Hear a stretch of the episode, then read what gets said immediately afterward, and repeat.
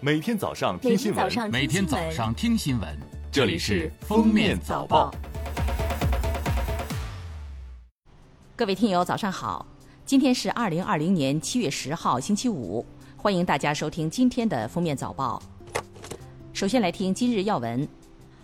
二零二零年六月份，全国居民消费价格同比上涨百分之二点五，其中城市上涨百分之二点二。农村上涨百分之三点二，食品价格上涨百分之十一点一，非食品价格上涨百分之零点三，消费品价格上涨百分之三点五，服务价格上涨百分之零点七。上半年全国居民消费价格比去年同期上涨百分之三点八。近日，中国银保监会消费者权益保护局发布二零二零年第六号通报。关于银行违规涉企收费案例的通报，通报了六个违规涉企收费案例。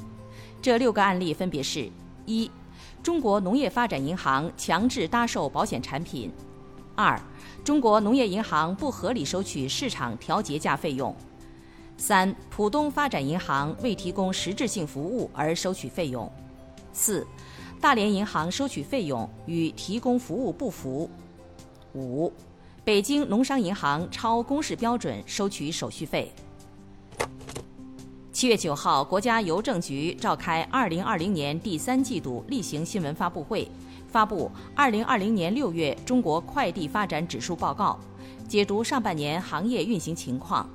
数据显示，上半年预计累计完成快递业务量件三百四十亿件左右，同比增长超百分之二十二。预计完成快递业务收入超三千八百二十五亿元，同比增长达百分之十二以上。七月九号，中国气象局气象专家指出，六月以来南方强降雨屡破极值，并引发多地出现暴雨洪涝灾害，尤其是长江流域一带防汛形势严峻。预计七月中旬，主雨带摆动多变，长江中下游地区仍有降雨过程。北方地区需防范局地强降雨和强对流天气对出行交通等的不利影响。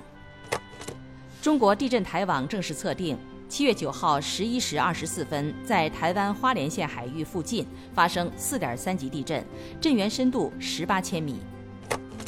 来看热点事件。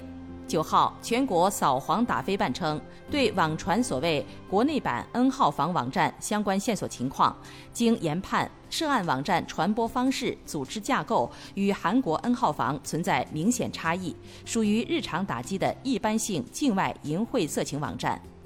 今年一月，重庆某大一学生通过境外服务器架设网站，以充值会员方式传播涉未成年人淫秽视频。点击量两百多万次，充值会员近万人。目前，该案逮捕两人，查获涉未成年人淫秽视频一百六十多部。另一起依据线索形成的案件正在积极侦破中。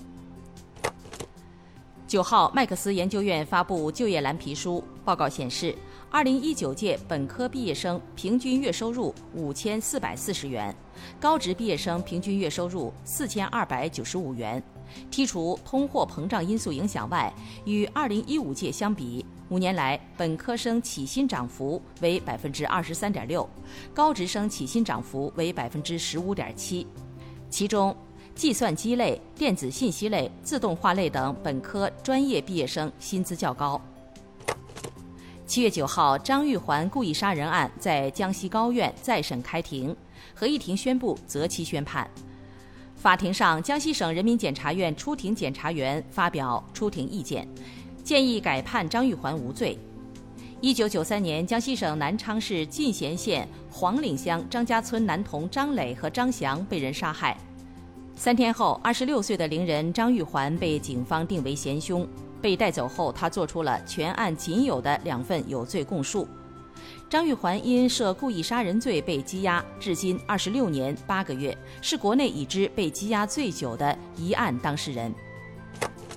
九号，云南省红河州中级人民法院遵照最高人民法院下达的执行死刑命令，依法对二月六号故意杀害两名疫情防控工作人员的马建国执行死刑。检察机关依法派员临场监督。最后来听国际新闻。七月六号，美国发布新规显示，若所在大学二零二零年秋季学期采取全面网上授课，这些学校的国际学生将不会获得赴美签证。已在美国境内者需离境。哈佛大学和麻省理工学院八号针对该规定向联邦法庭提起诉讼。当天，美国总统特朗普威胁，若哪个地方不把返校复课命令当回事，就要切断联邦提供的教育资金。另外，白宫更是建议那些不能线下上课的学生应该起诉这两所大学。印度媒体九号援引印度军方消息，印度军方要求其人员删除八十九款 APP，不仅有中国 APP 微信、QQ、TikTok、PUBG，也包括脸书、推特，还有一些生活健康和新闻 APP。印媒称，此举是为了防止信息泄露。不仅要防止线上信息泄露，也担心现实生活中的信息打探。为防止疫情反弹之势，塞尔维亚政府七号宣布对首都再次进行宵禁。此举立刻引发了民众的不满，他们认为自己不该为感染人数上升负责。随后走上街头游行抗议，与警方发生暴力冲突，冲进议会大厅，还烧毁了三辆警车。武契奇在八号的讲话中表示，有证据表明有法西斯主义者和外国势力参与了此次抗议。感谢收听今天的封面早报，明天再见。本节目由喜马拉雅和封面新闻联合播出。